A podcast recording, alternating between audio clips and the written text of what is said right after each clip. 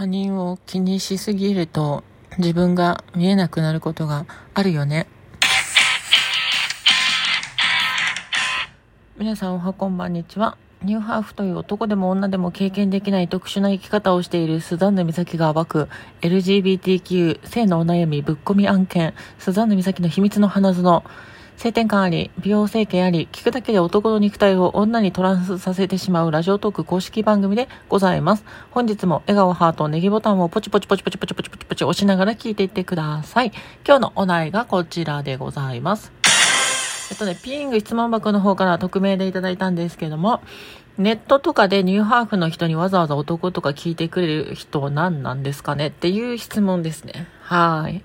これは多分ツイッターをやっていたりとか、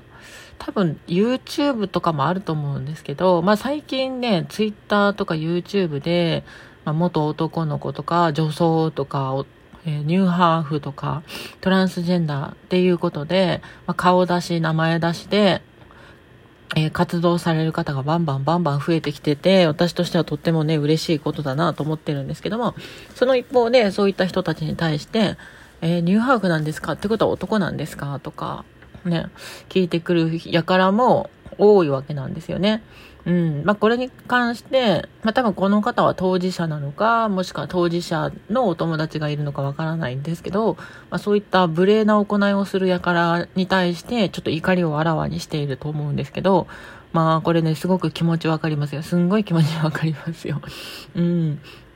まあ、例えばね、私も、あの、いろんな SNS やってるんですけど、まあ、そうですね。まあ、男性の方ですごく多いのは、はじめまして、えっ、ー、と、元男ですか？とか、ニューハーフですか？ニューハーフって書いてあるんですけど、あそこはどうなってるんですか？とか、チンコはついてるんですか？とか、手術したんですか？とか、性転換してるんですか？とか、まだ触りなんですか？みたいな。そういうことをね、あの、まあ、初対面の第一発声みたいな時に聞いてくる人がいるんですけど、まあ、これリアルに考えてもらってもいいんですけど、まあ、リアルな話結構あるんですよね。まあ、夜のお店とか飲み屋さんとかでも結構あるんですけど、まあ、例えば、まあ、夜のお店で働いてるじゃないですか。で、そうすると、まあ、酔った勢いなのか、まあ、夜のお店だからっていうこともあるのか知らないけども、まあ、え、ニューハーフなんだ、え、股間どうなってるの？とか、あそこは手術したの？とか、ついてるの？とか、まあ夜のお店はね、お金いただいてますし、まあニューハーフですって公表して、まあそういうお店で働いてるわけだから、そういったね、下の話になるのは、お酒の酔っ払った影響もあると思うので、まあ仕方はないことではあるのかもしれないけど、まあマナーとしては良くないですよね。それが仮にニューハーフクラブだったとしても、マナーとしては良くないですよね。うん。まあ、飲み慣れてる人ほど聞かないですからね。結構、まあ若い人が多いですよね。若い人とか、初めてこういうとこに来たみたいな。で、女性でも、まあ、聞いてくる人いるんですけど、女性の場合は、え、こんな質問していいかわかんないんだけど、ちょっと失礼だったらごめんねとか聞前置きして聞いてくる人が、女性は多いですね。男性の場合は、まあ、前置きなしに、まあ、男性でもね、あの、結構気遣ってくれる人も多いんですけど、まあ、まあ、男性の方が比較的前置きなしでいきなり、あの、股間どうなってんのとか、手術してんのとか、竿ついてんのとか、なんかそんなことを言ってくる人は多いんですけど、まあ、これ、まあ、夜のお店だからまだね、許される部分はあると思うんですけど、これはあの、日常生活とか、ツイッターとか、まあ、そういった SNS でやってやってしまう人もいるんですよね。だからこれ冷静に考えてほしいんですけど、例えば、初対面の女性に対して、あの、すいません、マンコは毛が濃い方ですか？とか聞いてくるのに近いと思うんですよね。ピンク色ですか？とか、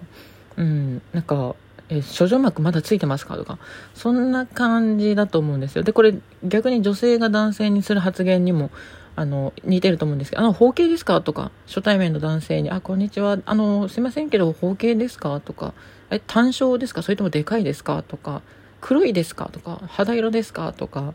毛は濃い方ですか？剃ってますか？とか聞いてくるのにすごく似てると思うんですよ。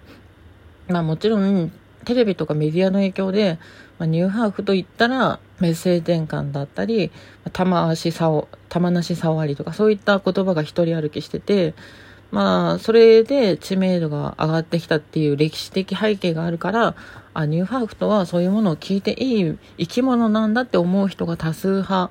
だと思うし、まあ私はぶっちゃけ聞いてはいいと思うんですけど、うん、知るために、知るために聞いてしまうっていうのはわかると思うんですけど、まあ失礼だよっていうことは知っておいてほしいかなと思います。もちろん、この当事者も、当事者というかこういうことを聞いてくる人も失礼だと思って聞いてるわけじゃなくて、ただ純粋に知りたいとか興味も持ってるというか興味があって、なんかどういったものなのか気になるから聞いちゃうと思うんですけど、まあただ、まあ、聞いてもいいし、発言してもいいけど、ただ失礼だよっていうことは知っておいてほしいので、あの、まあ、私に対しては言っていいんだけど、もし私に対してそういうことをしたら、2回目以降は、あの、言わないでほしいし、他の人には言わないでほしいし、まあ、どうしても聞きたいときは、ちゃんと失礼だっていうことを自覚して言ってほしいなっていう気はしますね。うん。まあ、その他の例で言うと、まあ、似たような感じなんですけど、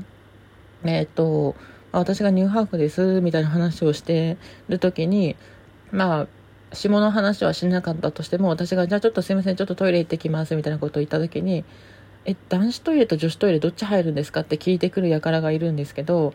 あの冷静に考えてほしいんですけど見た目女の格好をしてて普段も女性として生活してて体もいじっててそいつが男子トイレに入ったらどうなるかってことを想像してほしいんですよね。うん。まあ、とにかくびっくりされると思うわけなんですよね、うん、周りの人はね。だからそこをちょっと想像力働かせていただきたいなと思うんですけど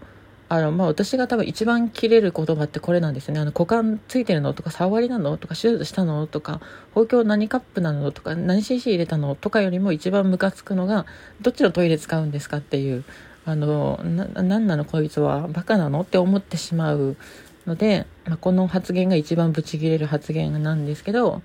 あのまあ私は心が優しいのであのそういうことを言われてもあんまり怒りません、うん、女女子トイレに決まってるだボケみたいなことは言わないですよ。うん。まあ、女子トイレですよ。何言ってんですか？ははははみたいな、これ、次行ったら殺しますよみたいなことしか言わないですね。優しいので、私は。うん。まあ、なので、あの、まあ、ネットで匿名だからこそ言いたくなるってのはあると思うんですけど、うん、まあ、親しき中にも礼儀ありだし、親しくない間だからこそ礼儀ありだと思うので、あの、どうしても気になるときは仲良くなってから聞いたりするか、まあ、もう、失礼だなっていうことをわきまえた上で聞けばいいんじゃないかなと思います。でも私はね、聞くなとは言わないですよ。聞くなとか、あの、やるなとは言わないです。あの、ちゃんと失礼だよってことを自覚して聞けばいいんじゃないかなって思ってます。そんな感じで今日はこんな下の話だけで終わってしまうんですけど、うん、まあ、この番組ではね、このようにね、えっ、ー、と、男でも女でもないみたいなこと言ってるけど、ぶっちゃけ女で生活してるんですけどね、うん、19歳、19歳からホルモン始めて、まあ、うん、行動し始めたのは18歳か、私はね。18歳から行動し始めて、21歳の頃にはもう女性で完全に生活し始めて、今33歳なんで、まあ11年以上女として生活してるんですけど、まあそんな、普段は女として生活しているトランスジェンダースザンヌ美咲のお話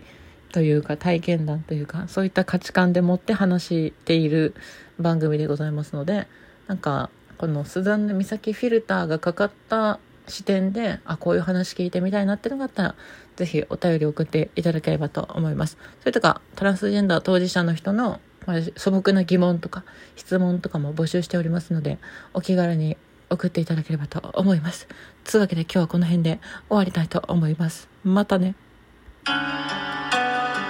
Twitter のフォローと、Instagram のフォローと、この番組のクリップもよろしくお願いします。